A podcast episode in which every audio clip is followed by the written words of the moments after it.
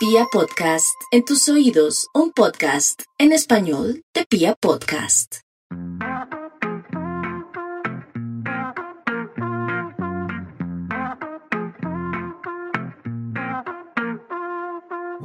I'm bluer than the ocean. I'm golden like the rising sun, and I'm red without emotion. Y después de seis meses, de seis largos meses, se prende de nuevo este bombillito verde y serios con sitio. Este espacio diverso de Pia Podcast está de nuevo en línea. Eh, y aquí cerquita, aunque teniendo todas las medidas de seguridad, está a menos de un metro de distancia el señor Migue. ¿Cómo vamos? Pues estoy te extrañaba con todas las fuerzas de mi ser. En verdad decía como no, ya, ya es momento de que Pía vuelva y retome el mundo y que todo vuelva a andar porque todo tan detenido ya, ya, ya no más. Ya seis meses sin tener este espacio ya sí me hacía demasiada, demasiada, demasiada falta. Y Ah. te extrañaba. Ay, porque es tan tierno, cara. El señor de los relatos tiene que sacar a flote su ternura en este espacio. Pero es cierto, es cierto, tenemos que retomar eh, actividades, funciones, o sea, no solo hablando del podcast, sino adaptarnos un poco a esta nueva realidad, porque es lo que tenemos y el mundo efectivamente no para. Total, total, el mundo no iba a parar, eso lo tenía clarísimo, pero yo decía como ya este año no se nos puede ir así, ya, ya poder volver a Pía, ya Pía nos volvió a abrir el espacio, ya volvimos a prender los micrófonos y estamos muy contentos porque para volver a, al aire y para volver a llevarles a ustedes este increíble podcast LGBT, traemos compañía, Eh, les quería presentar a un amigo, de, de- un amigo cercano, Un se, amigo llama, cercano. se llama Andrés, él es fotógrafo, Eh, lo que me encanta de él es que no le gusta ser encasillado como un activista, pero tiene una voz y una posición clara en muchos temas y en muchos asuntos y lo sigo en redes hace un montón de tiempo. Y lo que me encanta de su posición es esa, que no es la de siempre, la adornada, la de eh, sí hay que hacer esto y como que se vuelve... no sé, Trillado, sí, eso, ¿no? horrible. Entonces no, me gusta porque es frentero y está con nosotros, es Andrés de la Cuadra. Hola Miguel, hola Cristian. Eh, gracias por esta invitación eh, tan planeada. Está siendo Eh, irónico. Está siendo irónico en este preciso momento. eh, no, muy contento. Bueno, escucho, escucho los podcasts, los, los relatos de Miguel hace un tiempo y son, son muy lindos, dan ganas de amar. Así que estoy, Qué cursis, o sea, estoy una- contento de estar aquí, emocionado. Qué bueno que, que estemos hablando, digamos que no hemos hablado específicamente de qué tema vamos a tratar en este podcast, pero algo sí, sí es cierto en esta pandemia y es que el impacto en salud física, emocional, en, en el espacio social, pues ha pegado en todos los sectores y el sector LGBT pues no, digamos que no ha sido, no ha estado exento de ese tipo de impactos. No, ¿Quién habla ha por nosotros? Es la pregunta. Y ahí aparece una palabra que mencionaba un poco Miguel hace un ratico y es el de los activismos. Vamos a hablar de activismos hoy. Bueno, me encanta la palabra activo. me encanta. Activismos. toda- Sí, por eso. Es que estoy hablando viene de ahí la orden de la palabra, viene de ahí. Pues sí, es tener una voz y hacer algo y con tu voz y pues decir y tener- dar un punto de vista. Me parece espectacular y al igual sí lo que tú dices, estar guardados, esta cantidad de tiempo y estos meses como que por mi parte no fue, fue difícil en temas laborales, personales, como hasta en el tema de, necesitar, no sé, como la cercanía de alguna persona. Yo decía como, ah, tú sabes, es difícil estar encerrado. Andrés, ¿cómo te fue con el tema de pandemia? Con el tema de pandemia, em, fue un poco, lo más duro para mí fue no verme con las personas que quiero, como estar lejos de mis afectos, como de mis amigos, como de mi círculo más, más cercano. em, porque la virtualidad, los afectos y las relaciones en la virtualidad me maman un poco, no soy como de esa generación. Entonces eh, me costaba mucho como la videollamada y pues como que en el trabajo ya tenías que hacer un montón de videollamadas. Entonces yo no quería hacer videollamadas con mis amigos, yo quería verlos. Con algunos pocos hicimos llamadas en algunos momentos, pero pues de resto eh, sí me hacía falta. Yo me fui a vivir al campo, me fui a Tabio eh, a pasar la, la cuarentena y el, y el aislamiento allá. Y, mm, digamos que ese cambio al principio tenía mucho susto como alejarme de, de Bogotá, pero al final terminé tomando la decisión porque Bogotá se volvió aburridísima. Bogotá en pandemia, en aislamiento, no, Bogotá, No, no Bogotá es- es para ir a teatro, Bogotá es para ir a cine, Bogotá es para ir a un café, no para estar encerrado en un apartamento. Entonces, eso fue como, como, como lo más duro. Y em, con el culeo, em, pues fue, fue, digamos que yo, yo cuando me fui a vivir a Tabio, dije, pucha, ¿cómo, ¿cómo voy a culiar? ¿Cómo voy a hacer esto allá? Con campesinos, ¿cómo será la cosa? Eh, y al final, pues, como por presión de la vida, me quedé sin culeo un tiempo. Bueno, Y ha sido toda una experiencia. Sí, ha sido toda una experiencia. Tú me escribías eh, en- hace, hace uno- hace unos días. No, no me escribías. Me escribías, me cuando me invitaste a este, cuando me invitaste a este podcast hace unos días. Me escribías que íbamos a hablar de, de cómo había sido dejarnos de ver eh, como personas LGBT, como dejarnos de ver. Yo no estoy tan seguro si nos dejamos de ver. La verdad. No estoy tan seguro de si se paró el culeo casual con la pandemia. Yo Sí, yo no estoy tan pandemia, seguro. La pandemia sí cambia muchas cosas en, en ese sentido de porque es, en mi círculo de amigos cercanos sé que todo sí se detuvo y ellos dijeron como no, realmente sí hay que cuidarnos y hay que guardarnos y hay que separarnos un momento, sino que en la posición de cuando yo ya los escuchaba ya ha pasado un mes, dos meses, tres meses y yo decía como ya pasó mucho tiempo donde ya sé que mi círculo está guardado, ya están desesperados. Entonces yo decía, sí, la pandemia en el sentido de las relaciones de buscar contacto físico, yo dije, sí, sí cambió, sí ha cambiado un montón porque el, en, lo digo en mi personal, en mi círculo todo el mundo se escondió y yo me escondí, o sea, en verdad me tocó, yo las primeros dos meses me fui para la casa de mi mamá y yo dije, bueno, esto va a ser proceso de introspección, de, de proceso de estar en mi casa, más, más mi familia y tratar de mirar cómo soluciono lo de mi trabajo y, y ya, entonces yo como en esa parte sí cambió totalmente porque estabas guardado. Mira, nosotros tratábamos con Chris de, de sacar podcast y yo decía como no, logrémosla y grabemos, pero yo decía como no, muchas cosas que cambiaron, que sí o sí, sea contacto físico, pues, lo laboral, todo, todo, todo sí, sí cambió y sí, sí siento que la gente se escondió, la gente se quedó guardada, juiciosa. Mucha gente, o sea, yo creo que incluso, no sé, el temor, el temor apareció. Ustedes ahorita hablaban del desespero de dos meses, o sea, yo tuve el verano más largo de mi vida, pero yo decía, yo no, o sea, le tengo pavor al COVID. Y es la hora que yo ahorita decía,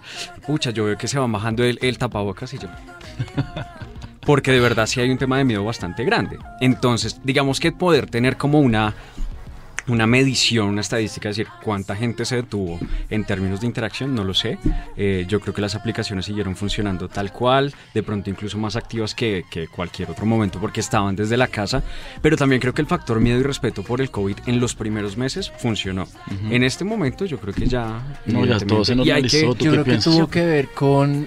Yo, yo identifiqué como dos grupos de personas y, y, mm, creo que había un grupo, hay un grupo de personas que son las que viven con la familia o las que viven con más personas. Creo que eso te ubica en una situación, bueno, una condición distinta a cuando vives solo.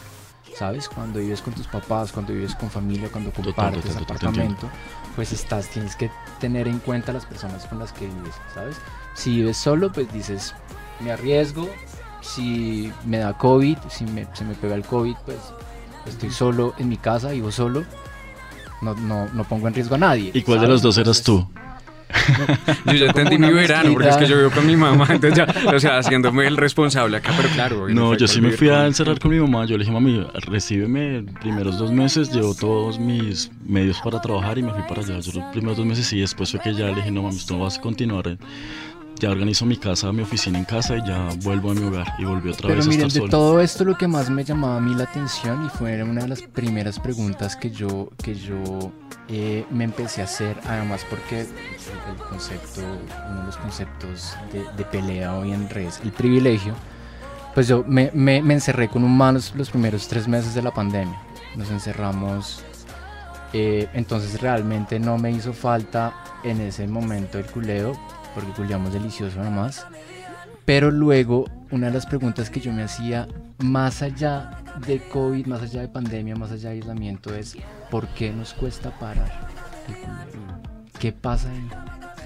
¿Por qué cuando nos dicen que, qué pasaría si en una terapia te dijeran, oye, mira, tienes que quedar seis meses sin culiar? ¿Por qué la primera sensación es de pánico? ¿Qué es lo que pasa ahí? Por ejemplo, en mi caso, gran parte de mi seguridad y mi autoestima, mucho tiempo de mi vida la construí desde el culeo. ¿Mm? Eh, entonces, cuando te quitan como eso es lo que construyes tu seguridad, ¿no? Y como en lo que te estás como Sí, total, te quedan- te dejan sin suelo, te "No dejan como tener sin- eso", empiezas como de dónde me agarro, de- de- ahora desde dónde construyo eso y yo creo que eso es muy común, yo creo que no soy yo, sí, solo yo creo que eh, y es parte de por lo que también nos cuesta salir de las aplicaciones y nos cuesta salir un poco de esa lógica y es porque pues de alguna manera ahí encontramos pues que nos digan que verga tan rica o que culo tan rico, o cómo estás de rico. Eh, creo que esa, el- el- el- toda esta lógica del culeo casual, esos son pequeños eh, como alimentos, llámese ego, llámese seguridad, llámese No, y porque uno siempre está buscando ese tipo de aprobación, como de, me, sí, te ves increíble, el- tu cuerpazo, eh, te ves genial. Y fíjate que tan pronto que- comenzó la pandemia, lo, era uno abría Instagram weón, y las historias de Instagram era un montón de personas entrenando en la casa. Esa era otra cosa que yo decía, ¿por qué no podemos parar eso tampoco? O sea, ¿desde dónde nos estamos agarrando? Esas eran como las preguntas que yo me hacía para como sen- darle sentido a la existencia. Es- era como las reflexiones que yo me hacía con todo esto. A mí me hubiese gustado entrenar. yo me dediqué a comer y hacer recetas, entonces yo dije como no, ya habrá momento de bajar de peso, de, de hacer ejercicio. Yo decía como, "Ay, no me voy a martirizar, porque yo mu- tienes toda la razón, yo veía muchísima gente haciendo ejercicio en su casa. Pero bueno, eso está, me gusta, entonces me parece chistoso y genial lo que dice Andrés porque me deja en la cabeza esas ideas y yo digo como sí, que, que raro porque si llegara, llegara alguien a decirte como no, tienes que parar tu vida sexual ya, te quedas encerrado porque la gente va a entrar como en un, en un susto. Pero ustedes creen que en serio es tan difícil de manejarlo? Es decir, eh, y, y lo estoy hablando desde mi caso personal. eh, o sea, para mí que no tú eres fue muy tampoco- tranqui. Claro, pero, pero obviamente, es No, decir, fue algo para mí sí fue fuerte yo, obvio. y me parece, sí, lo que tú dices es porque obviamente para algunas personas fue normal, la gente lo tomó bien y decía como tan bobos, pues sí, listo, nos quedamos gorditos un tiempo, al igual llevo un año sin nada. Mucha gente me lo dijo así. Yo decía, sí, pero la gente que sí lleva no sé, está acostumbrada a que su, su, su ejercicio sexual es más activo, entonces decía como no, si, si, va, si va a cambiar algo en su cotidianidad, porque pues está acostumbrado a eso. Y me parece genial porque eso es lo que me gusta de alguien que de vos, porque Andrés en sus redes hablaba y yo lo estaba mirando últimamente y yo decía como si tiene toda la razón referente a lo como lo llama el culeo, referente a lo que es encerrarse porque en- en- la gente lo estaba entrenando. Pero, pero si vamos más allá, ok.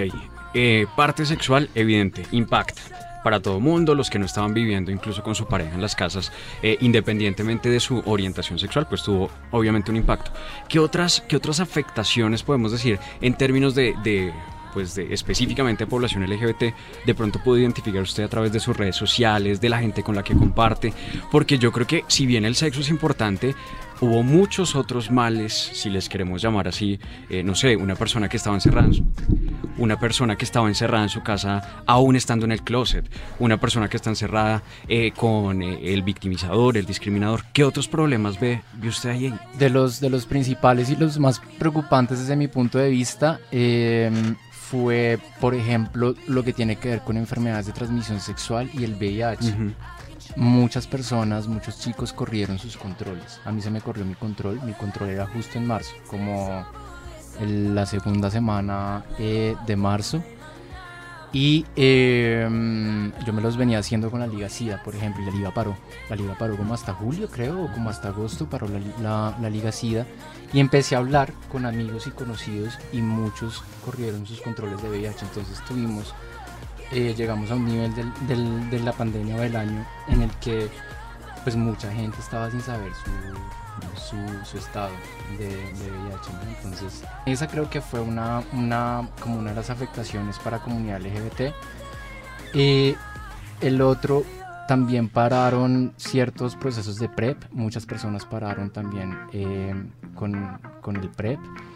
Y pues esto, digamos, la pandemia hacía esto mucho más complicado porque, digamos, ya contagiarse de una ITS eh, pues te implicaba ir a un centro de salud en una pandemia, ¿no? Entonces como que eso lo ponía uno, pucha, me cuido ahora distinto porque ya ir a que me pongan dos de penicilina, pues es ir a un centro de salud donde pueden haber muchas personas con COVID, ¿no? Entonces como que eso lo ubicaba a uno de una manera distinta. Y una que a mí me marcó muchísimo que en esa traté de moverme para ayudar a la, a la mayor cantidad de personas posibles y es que muchos chicos perdieron sus empleos.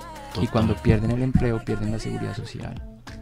Entonces suspendían el tratamiento de VIH entonces suspendes un tratamiento suspendes tu tratamiento de VIH suspendes el PrEP y además tienes la ansiedad de culiar. Ese, ese me parece que es un nudo muy berraco muy berraco porque no sabes cómo estás con tu VIH suspendiste tu PrEP, ¿sí? Entonces no, no, no- tienes ni idea de cómo estás en términos de salud, pero además estás con la ansiedad de culiar, entonces en algún momento eso se tiene que, o sea, se- hay una ruptura ahí y terminas culiando. Sí, no, lo, y, lo, y la parte también lo vemos en temática LGBTI. En el caso de mi familia, eh, alguien de mis hermanos, él, él toma medicamentos para su, de su, su esquizofrenia y fue igual, o sea, la, buscar su, la, su medicamento fue tenaz, eh, no habían lugares para eh, irlos a recoger, no habían como todo estaba detenido en el lugar donde siempre lo reclamamos, no, el medicamento no lo estaba, entonces empezaba la preocupación de que no va a entrar en una crisis, va a entrar... Eso estuvo demasiado, demasiado pesado, pero Mira, yo creo que en últimas, en el, el fondo de todo esto para LGBT o heterosexuales es, yo, yo decía que con la pandemia, como si existiera ese poder superior, nos mandaron a estar con nosotros mismos. Y creo que no la logramos. Creo que casi no la logramos. no, yo sí la logré. Claro, habrán casos, yo creo que también la logré. Para mí fue, para mí han sido unos meses Sí, de, de mí de- con mí. de- de evolución. Para mí han sido meses de evolución. ¿no? La palabra crecimiento se queda chiquita. Meses de evolución de hacer ese trabajo de estar conmigo. Eh, pero creo que en el fondo esto era eso, estar con nosotros mismos porque pues antes en la antigua normalidad estábamos todo el tiempo como huyendo un poco. La fiesta, eh, sé, como la vida social era un poco huir de la vida íntima un poco. Entonces creo que en el fondo era como estar con nosotros mismos y eso yo lo tuve claro cuando se termina el aislamiento. Cuando se termina el aislamiento y es, las calles se llenan y sale todo el mundo creyendo que la pandemia se había acabado, ahí yo digo, creo que en, en general no lo logramos y nos cuesta mucho. Estar con nosotros mismos yo creo que nos cuesta un poco. No, yo, yo- ustedes saben que yo siempre soy como la parte positiva de la vida. Yo soy como, ya se acabó, se detuvo bien, vamos adelante. Entonces muffins son eso. Sí, yo siempre soy, digo como, me encanta, ya el, el mundo va a seguir andando, listo, nos vamos a acomodar. Espero salir hoy de aquí con un muffin en mi mano. no traje. Nos vamos acomodando a la nueva, a la nueva normalidad. Y pues nada, eso es lo que yo quiero que empiece a pasar. Y como siempre que soy la, la pildorita positiva de esto, estoy muy feliz de que ya podamos y ya estemos ya tratando de normalizar esto. Porque esto es Serios con Sitio, el espacio LGBT de Pia Podcast. Eh, obviamente el que les habla, arroba Miguel Purple, está arroba No voy a poder nunca con mi arroba, yo sé que es imposible. Es Cristian J- H1. No, no, es eh, como COVID-19, es Cristian J1J eh, eh, en Twitter. Y eh, Andrés, ¿cómo apareces tú en redes? El de la cuadra. El de la cuadra. Este es Stereos con Sitio. Gracias por estar escuchando.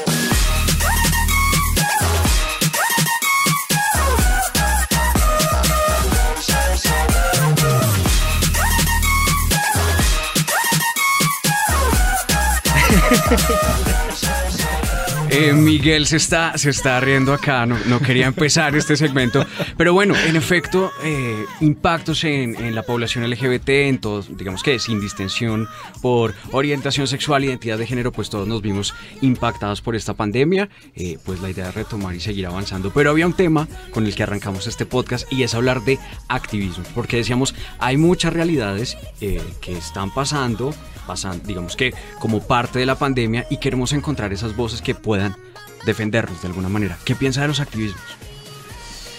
Uy, em, ¿Se considera activista? Sí, porque a Andrés no, le gusta que, lo, de ahí. porque a Andrés no le gusta que lo llamen activista. porque yo crecí con unos referentes de activistas em, como muy pro, como eh, eh, con pro me refiero a activistas realmente dedicados a una causa, pero no dedicados a hablar de la causa, sino dedicados también a trabajar y estar cerca con las personas, con las comunidades. Eh, creo que cuando generas contenidos para plataformas, para redes sociales eh, o para distintos medios, eh, es otro nivel a cuando estás con las comunidades, en cuando estás trabajando con las personas. Y ese es como, digamos, el, el- el umbral o el nivel que yo tengo eh, de, de activismo, porque finalmente cuando estás cerca a las comunidades y a las personas, es donde obtienes como, es donde aprendes un montón. Aprendes muchísimo más que leyéndote artículos, que leyendo libros. O sea, estando ahí en terreno, eh, aprendes un montón y es donde finalmente uno empieza como a construir una posición frente al país, frente al sistema, eh, porque estás viendo literalmente las afectaciones de lo que pasa sobre alguien, ¿no? Creo que finalmente cuando no estás ahí, sí hablas desde tus privilegios mucho. Y otra cosa, y es que fui, fui dándome cuenta que los activismos de por sí tienen cierta miopía, y es que tú te, eh, como un caballo, como que te concentras Te y solo ves como en esa causa que te interesa y generas como una desconexión em, como de lo demás. Y ahorita con la población LGBT está pasando algo muy interesante que a mí me están quitando y yo me lo estoy cuestionando bastante y es el transactivismo. Ujú. Porque llegó a un nivel en el que el transactivismo entonces se volvió un poco como el feminismo, es solo de mujeres. Entonces el transactivismo es solo de las personas trans. ¿no? Eh, y el otro día tenía una discusión en Facebook a raíz de, bueno, que tengo que decirlo, yo me estoy cuestionando también mucho esto gracias a Carolina Sanín, a las posturas que está teniendo Carolina Sanín, con quien mm, converso por redes, pero también con quien me chateo por, por, por WhatsApp. Em, porque las personas trans, el transactivismo ahorita está en una posición de si esto es solo de nosotros, de las personas trans. Entonces, sobre los cuerpos de las personas trans, sobre las identidades de las personas trans, solo podemos hablar las personas trans. Entonces yo me mandé la pregunta en Facebook y yo dije, bueno, entonces sobre los temas de hombres gays, solo podemos hablar los hombres gays, sobre los temas de las mujeres lesbianas, solo van a poder hablar las, las mujeres lesbianas, que es esta fragmentación. Cuando finalmente en el fondo tenemos que tener unas luchas en común. Total. Ahí hay un tema que, que- y hablando precisamente de esa segregación o segmentación, eh, se habla de un discurso de representatividad. Entonces, cuando ellos dicen de verdad, o ellos o ellas, ellas dicen yo quiero o yo soy quien vivo, yo soy quien paso por este tipo de realidades, soy yo quien tiene potestad para hablar sobre eso. ¿Cómo logramos encontrar como puntos de encuentro? Porque en efecto es muy evidente, incluso para espacios, y lo hablábamos con, con Miguel, cuando decíamos, bueno, vamos a hablar de X tema, pero tiene que aparecer una persona, un invitado que cumpla casi que con digamos que con unas condiciones para que pueda hablar. ¿Cómo hacemos esos puntos de encuentro? Sí, ¿Qué es chistoso lo que se decía Chris, como no, es que tiene que ser, tiene que entrar dentro del esquema porque sí sería de pronto extraño, mira, te- tienes toda la razón, podríamos estar también nosotros equivocados en decir, no, tiene que, vamos a hablar de eh, las chicas lesbianas, tiene que venir una persona hiper mega lesbiana para que nos pueda hablar del tema y lo que tú dices es totalmente cierto y está, es correcto. A mí hay algo de ese, de ese argumento que me parece un argumento válido, pero desde mi experiencia, por ejemplo, lo refuto con, ok, yo no soy una persona trans, pero tengo amistades trans muy importantes para mí que amo, ¿sí? Y en quienes he acompañado, a quienes he acompañado en sus procesos. Entonces eso también me ha dado a mí información, ¿sabes? Para hablar. Es ahí donde yo como que digo, momento, o sea, puedo tener una posición porque tengo también personas cercanas a mí, ¿sí? Que me han contado sus historias de vida, que me han compartido sus experiencias. Eso no me deslegitima a mí para hablar del tema, ¿no? Y em, yo creo que también en, en, los activismos esto se debe mucho a... Yo creo que en los activismos o esta conversación hay que verla desde el activismo personal que haces como tu apuesta personal al activismo cuando estás con una organización. Porque cuando estás con una organización, tu activismo gira en torno a proyectos, a conseguir plata, a hacer publicaciones, a generar contenidos, a hacer investigación. Y eh, eso yo lo tuve clarísimo y lo vi cuando trabajé con víctimas del conflicto armado. Trabajé del 2014 al 2016 con víctimas del conflicto armado y para la reparación de las víctimas del conflicto armado se hizo con el famoso enfoque diferencial, ¿sí? que entonces reparamos de una manera distinta mujeres, reparamos... En general, el, el, el, movimiento social se ha construido mucho desde el enfoque diferencial y yo trabajando con víctimas me di cuenta que eso ha sido absolutamente perverso porque, por ejemplo, una de las, de las consecuencias nefastas de eso es que tienen a las personas, a los distintos grupos, peleando por presupuestos, por ejemplo. Horrible. Entonces, no, que las, víctimas de discapacidad, lo vamos a poner con la comunidad LGBT. Si tuviéramos una mesa de trabajo con comunidad LGBT, te aseguro que parte de la discusión sería, no, pero a las mujeres lesbianas nos tienen que dar tanto. Luego las personas trans dicen, no, a las personas trans porque nosotras hemos sido discriminadas más, entonces nos tienen que dar más. No, pero es que a los chicos gays porque nos tienen que dar más y en eso se pueden ir, mira, eso eran así, en eso se podían ir tres días de trabajo con una mesa departamental de víctimas. ¿Sí? Y mi trabajo como tallerista yo les decía, hey, somos lo mismo. Aquí estamos todos luchando contra un sistema, contra un Estado, bueno, lo que sea. Eh, pero entonces creo que sí es distinto el activismo cuando es tu proyecto personal a cuando estás encasillado, encasillado en una organización o en un colectivo. Y si lo decimos así que hay dos bandos, ¿cuál te parece que sería el más indicado o sería el mejor? En estos momentos en cómo está Colombia, yo creo, y también se los digo desde, desde tú, tú me has visto hablar, eh, yo cada vez estoy hablando menos del gobierno. Yo realmente estoy sintiendo un miedo. En estos momentos en Colombia creo que el activismo eh, estaría mejor con una organización que te respalde. Porque sí estoy convencido que se están haciendo seguimientos, que se están haciendo perfilamientos. Bueno, yo no estoy convencido, o sea, están saliendo las noticias a, activistas de la Colombia humana, se les están metiendo a las casas, se les están llevando, se les llevan camisetas de Petro, o sea, estamos en ese nivel. Entonces, creo que en estos momentos el activismo sí hay que hacerlo con el respaldo de algún colectivo o, o una organización, porque si te pones en mucho riesgo en estos momentos en cómo está Colombia y a cómo va. ¿Y cómo lo piensas tú? Yo sé, yo sé que yo sé que Miguel tiene es el positivo de acá, pero el optimista. Pero El yo, creo que, positivo, yo creo él. que sí nos esperan dos años muy difíciles. No, yo creo lo que- sé, y- lo y tengo clarísimo, pero veamos lo bonito. Veamos lo bonito. No, yo creo que eso es, eso es supremamente evidente. O sea, eh, Miguel tenemos está un- como la primera dama. Oh, esa conversación fea. No, sí. Con mejor gusto para la ropa, afortunadamente. Gracias. No, yo creo que, que en efecto, y, y lo digo también porque hago parte de una organización eh, que, que trabaja por derechos humanos eh, y el respaldo o el trabajo incluso en territorios es mucho más garantizado en términos de seguridad cuando uno no va solo. Eso sí es, creo que es una... Es una realidad, triste realidad, porque muchas personas de pronto que, que tienen emprendimientos, proyectos de vida solos, eh, digamos que no estén ligados, de pronto el miedo sí lo silencia en muchos momentos, porque en este momento, en este gobierno, en estas condiciones, como que no, no encuentran ningún tipo de seguridad para hacerlo. Y qué, y qué horrible porque de callar, tras de que tratar de tener una posición y tratar de tener una voz aquí en Colombia es tan complicado y que ya ni que eso se pueda decir o que ya te- lo que dice Andrés, que ya lleguen a tu casa y te digan como entregue su laptop, entregue sus cosas y que ya haya un seguimiento y te van a callar, yo ya digo como de ya, quién, ya quiénes van a poder hablar entonces. Entonces, ¿en qué momento ya va a quedar la libertad de alguien decir como quiero ser activista, quiero hacerlo?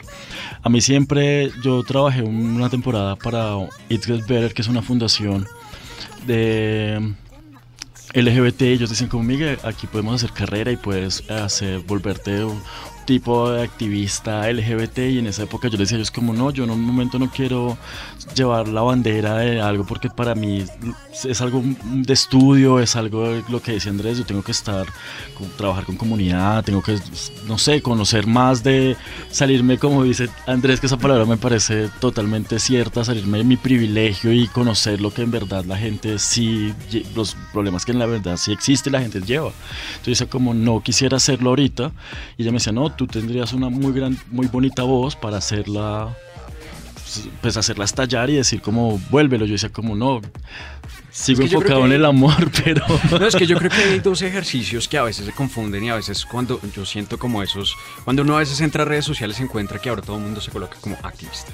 Entonces todo el mundo se pone como ese título solo porque tienes una cantidad de seguidores, eh, de pronto porque divulgas información referente a algunos temas y ahí está la diferencia. Porque en efecto creo que hay dos escenarios, el activismo y el proceso de divulgación. Por ejemplo, en mi caso, yo uso mis redes sociales que no van a tener un montón de seguidores, pero me gustan temas eh, específicos en y términos son de súper lindas. Sigan a Cristian, en No, serio. no, no, pero en serio, entonces yo estoy encaminado a tratar de, de hablar so- sobre unos temas, los divulgo, pero eh, el activismo para mí va más, es más disruptivo, es, es luchar contra ideas, es luchar contra, eh, es buscar cambios. Entonces creo que de pronto el activismo tibio solo de, de digital es el que no, pues es el que hay Bueno, que yo quiero aprovechar la informalidad de, de- de- de este de podcast, esta casa. de esta casa, para hablar este algo que nunca he hablado ni siquiera en mis redes personales sobre el activismo LGBT. Y es una de las razones por las que yo me alejé. Porque yo fui mucho más activo. Chévere, dice Miguel. Genial. en el activismo hace unos años, hace, hace tipo 2012. Pero una de las cosas que me empezó a alejar del activismo LGBT es que, por ejemplo, es súper común que alguien deje de trabajar contigo o te saque o no quiera trabajar contigo porque no te lo comiste. Ok. O porque te comiste al novio. O porque, o por ese tipo de cosas de la cotidianidad de eh, tanto en los hombres homosexuales como en las mujeres lesbianas. Pasan en, en ambos grupos. Y, y finalmente hay un, ahí me di cuenta que hay una fracción de. Es el, el chismeo, eso sí lo he dicho públicamente. El chismeo dentro de la comunidad y dentro del colectivo le ha hecho muchísimo daño al movimiento y al activismo como tal. ¿Sabes? Y eso yo me lo empecé a cuestionar un montón. Y me empecé a cuestionar. Yo me di cuenta en- en- cuando estuve muy activo en el activismo eh, que hay maricocracias. ¿Mm? Que hay, hay, sobre eso sí, mucho con los hombres. ¿Mm? Ujú. Eh, y es que ah, hay una, hay, hay una posición de poder, ¿sí? Yo tengo, soy director de esta organización, ¿sí? Entonces, ¿quieres trabajar conmigo? Culéame, follémonos y trabajamos juntos también. Y si no, entonces hay también como, como un freno. Yo eso lo tengo que decir, sigue pasando.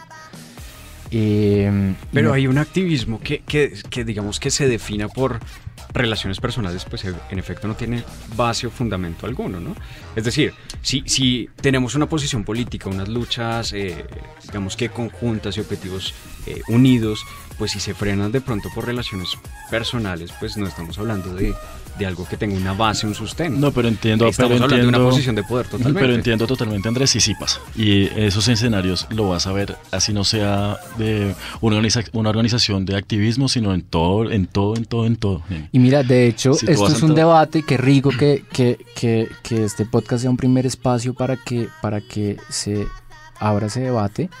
Pero todo lo que está pasando ahorita con lo que está saliendo a la luz de el abuso hacia mujeres por parte de profesores, por parte de directivos de organizaciones, por parte de directivos de medios, en lo gay, en los hombres gay está absolutamente normalizado simplemente porque, no sé, yo me lo estoy preguntando, una de las preguntas que me hago es, ¿está normalizado porque se normalizó que los hombres gays somos promiscuos? Pero hay una invisibilidad del abuso. En serio hay abuso. O sea, en serio hay hombres homosexuales que usan sus posiciones de poder sobre otras personas para condicionar trabajos, para condicionar proyectos. O sea, Sí, a mí me ha pasado Sí, completamente te- no te dan un que me hacen en formular obra, proyectos, sí, no o sea, me hacen sentarme semanas a formular un proyecto y finalmente me dicen, listo, ven a la casa, almorzamos y hablamos del proyecto. Y eso casi no se está hablando. Creo que en algún momento tiene que empezar a hablar. Buenos ejemplos de activismo en Colombia. ¿A quién podríamos tener como referente? Que tú digas como me encanta. Van por buen camino, eh, obvio. O sea, hay LGBT o... No, incluso hablemos lo general. Mi referente, y, y de hecho hablo de eso en mis talleres, es el movimiento indígena del Cauca. Creo que el movimiento indígena del Cauca son los maestros en, en, en activismo, em, porque precisamente no están tan fragmentados. Ahí no están entre indígenas negros, indígenas mujeres. Ellos tienen claro cuál es la lucha. Sí, y la lucha es ir contra un Estado que se quiera apropiar del territorio para explotarlo y sacar a las comunidades. ¿Mm? Eh, entonces el movimiento indígena del Cauca me parece deslumbrante, me parece maravilloso.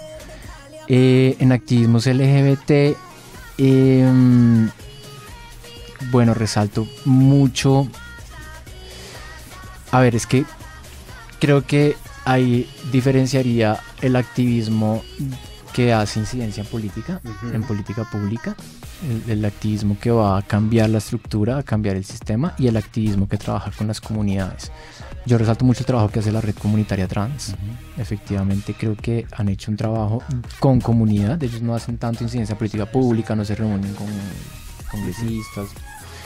Pero lo que hacen con las chicas del Santa Fe, todo el trabajo que están haciendo es, es muy interesante. Pero, por ejemplo, esa es una de las. Con la red, la, la- la cito para eh, mostrarles la que yo estoy viendo es una de las eh, como crisis o, o puntos de quiebra en el activismo y es cuando haces parte de una organización, creo que hay una difusa frontera, muy difusa, entre tu activismo personal, entre cuando hablas por ti y cuando hablas por la organización.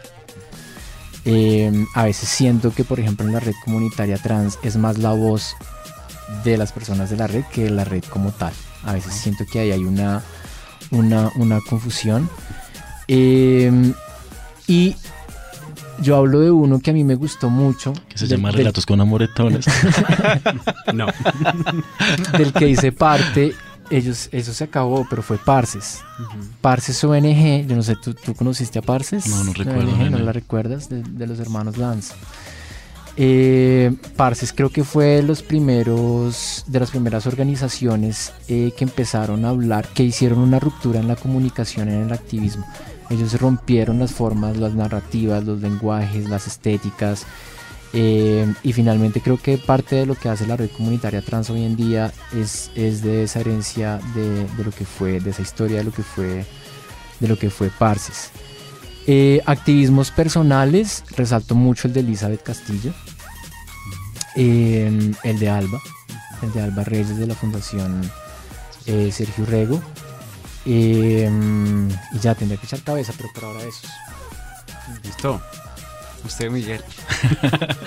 no, yo creo que ahí hay, un elemento que, que mencionaba eh, y, y había una palabra que escuchaba estos días cuando leíamos y un poco preparando este podcast y hablaba que, que la utopía es básicamente el sueño del activista, porque es lograr ese cambio, lograr ese, ese digamos que estado, sociedad ideal. ¿Qué le diría usted, por ejemplo, ahorita a las personas LGBT para que cambien esos elementos de, de división, de segregación? ¿Qué le dice usted hoy a la gente cuando tiene micrófono y, y estamos tan separados, con luchas tan conjuntas? Yo diría, voy a ser muy honesto, yo diría ahorita que... Todos vamos para el mismo hueco. No, Gracias. La respuesta es de Miguel, no. Ese, ese, ese era un paz a la entrada de paz- Dark. La paz mundial. Total, sí. Todos vamos para el mismo hueco. Bienvenido a Dark o en cómplices. ¿Es en serio o estás mamando gallo? ¿Estás mamando gallo? Esto, no, no, no, no lo vi. Ah, ok, yo pensé, sí que a sí, Dark. yo pensé que sea un letrero así. Yo dije, como que cool. Sería buenísimo, ¿no? Cerraron Dark por la pandemia. marica. Se acabó Dark por la pandemia. Eh, yo creo que yo le diría ahorita a un activista LGBT o a un activista eh, ambiental o que tenemos que concentrarnos ahorita, de verdad, tenemos que concentrarnos en bajar la mafia que se tomó el Estado colombiano. No nos va a servir de nada, no nos va a servir de nada que se apruebe el matrimonio igualitario, no nos va a servir de nada que las personas homosexuales podamos adoptar, no nos va a servir de nada que podamos salir a la calle cogidos de la mano si no vamos a poder salir a la calle sin miedo. Ahorita la sociedad colombiana es una sociedad a la que se sale a la calle con miedo. Tú ves un policía y sientes miedo. Cualquier persona. Esto llegó a un nivel que se desbordó. Esto está en un nivel muy preocupante. Y yo creo que todos los que estamos trabajando por construir un mejor país, tenemos que concentrarnos en bajar, en rescatar nuestro Estado. El Estado está tomado por una mafia, Totalmente. por un narco. Y yo creo que de verdad no nos va a servir que, a la- que se apruebe el aborto, ¿sí? que seguir esa lucha, sí va a seguir montado en el poder esa clase que se está devorando y que está destrozando millones de proyectos de vida. Yo eso es lo que le diría. Yo creo que tenemos que concentrarnos en eso. Amén. Y yo diciendo la paz mundial. Lindos. Ay, Miguel. Me encanta seguir inmadurando. Porque esto es serios con sitio. Hello, it's so good to see you. We met before, but nice to meet you. Yeah, I don't really wanna be here like, uh,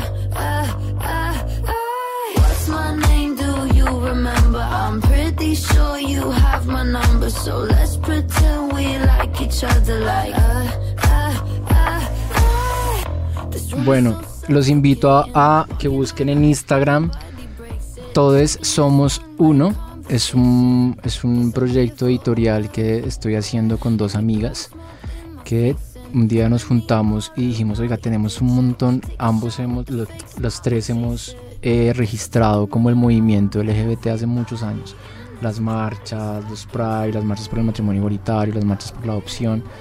Y tenemos un material de fotografía y video increíble guardado en discos duros mucho tiempo y decidimos sacar a la luz eso. Wow. Lindo. Entonces estamos con, con ese proyecto. Les invito a, a- a que se unan porque van a encontrar muchas caras conocidas. Por ahí hay una foto de Miguel.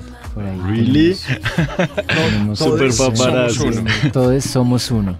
Bueno, ahí tenemos la recomendación para que vayan ya mismo a Instagram y apoyen. Acá ya estoy abriendo mi Instagram y ya los encontré. Follow. Ay, la estamos pasando tan chévere porque el tiempo se va así tan rápido. Ya, ya- sí, se nos fue otro programa, pero estoy Y muy hablamos de muchos temas. Yo creo que eh, hace parte de no habernos visto en mil años, que fue la conversación más eh, dispersa. No, y nos me pasó con... Me- al día en el culé. No, me, más pasó, o y me menos. pasó con Chris igual, me, me vi con él y hablamos, o sea, fue como un resumen de 10 minutos ahí en la puerta de, está haciendo esto, esto, esto, esto, y está pasando esto, esto, esto, y usted qué, se volvió esto, esto, esto, y no sé qué, tuntun, chao. Sí, Hace, hace parte de, de- de reencontrarnos literalmente, pues nada, la- las puertas, micrófonos del Porque se llama Serios con Sitio. Eh, pregúntale a Miguel. deja de echarme la culpa de todo lo que te incomoda. No me incomoda para nada. No, no, no, no. Me- nos encantaba era porque decíamos, queremos que sea un hombre que haga ruido en el cerebro de las personas y decíamos como para que haya la conexión mental de un nombre, estoy hablando ya como un publicista, la conexión mental del nombre con eh, algo de la- del, del cotidiano vivir era como todo el mundo está pegado en la app, todo el mundo sabe las palabras que se usan dentro de la app. Nosotros decíamos como si somos Cristian y yo estamos en un espacio, Pía nos da este espacio, decíamos sí, este es el sitio y estamos, somos serios porque esa palabra me parecía muy particular porque en, en las aplicaciones la gente pone sí, soy serio con lugar, soy serio en algón, soy serio, el pasivo serio. Entonces yo le decía a Cristian, sería muy particular llamarlos que somos un par de serios y tenemos un sitio que es el espacio de Pía y somos serios con sitio. Entonces nacía de, esa, de ese, de ese aquelarre raro de palabras, pero le decía yo a Chris, nos vamos a llamar así. Cristian siempre me decía, no, busquemos algo más serio. Y yo, no, porque serio, tiene que ser el nombre. Podría ser, bueno, busquemos otros que A mí me encantó, me encantó el nombre desde que lo vi la, la primera vez y, y con eso es marica, esto va para un montón de podcasts. Solo la expresión de Jim Ese va a ser uno de mis próximos videos para, para mi Instagram. En mi Instagram colgué el fin de semana uno de Grindr que los invito a ver. Eh, pero la expresión de gym, marica, da para mucho que cortar. Porque ¿qué es ser de gym? No es re común en Grindr. Soy un man de gym. No había entendido, no había entendido hasta que explicaste. Dije como, ya, ya entendí que es ser de gym. Bueno, eh, se nos acaba, se nos acaba todo el tiempo. Estamos muy felices de que se mantuvieron hasta este, este momento del podcast, escuchando este, em, esta ensalada de todo lo que dijimos, porque siento que el tema dio para muchísimas cosas y se nos quedan muchísimas cosas más para decir y para contar. Pero bueno, nos vemos en otra nueva ocasión de Serios con Sitio, arroba Serios con Sitio en todas las redes del mundo, Twitter, Instagram, Facebook y Cristian, su arroba es ar- arroba Cristian Arroba CristianJ1J en Twitter, en Instagram, estamos en todas las redes sociales. Y nada, oficialmente, eh, bienvenido, micrófonos abiertos siempre que quiera Gracias, qué acompañarnos. rico. Eh, y nada, esperamos vernos ahora sí, escucharnos cada, eh, cada jueves, espero que sí. Que el Entonces, próximo nos vamos a sea, tomar sea cada sin jueves. camisetas. no, porque no soy de gym. Gracias. To the people that don't, don't, that don't, don't, don't. Hola, mi nombre es Felipe Sedano y le quiero mandar un saludo especial a Mario. Em, es una persona bastante especial para mí. Em, ya es alguien incondicional, lo considero parte de mi familia y me ha demostrado que el título de amistad va más allá de eso. Em, un caluroso abrazo desde la distancia.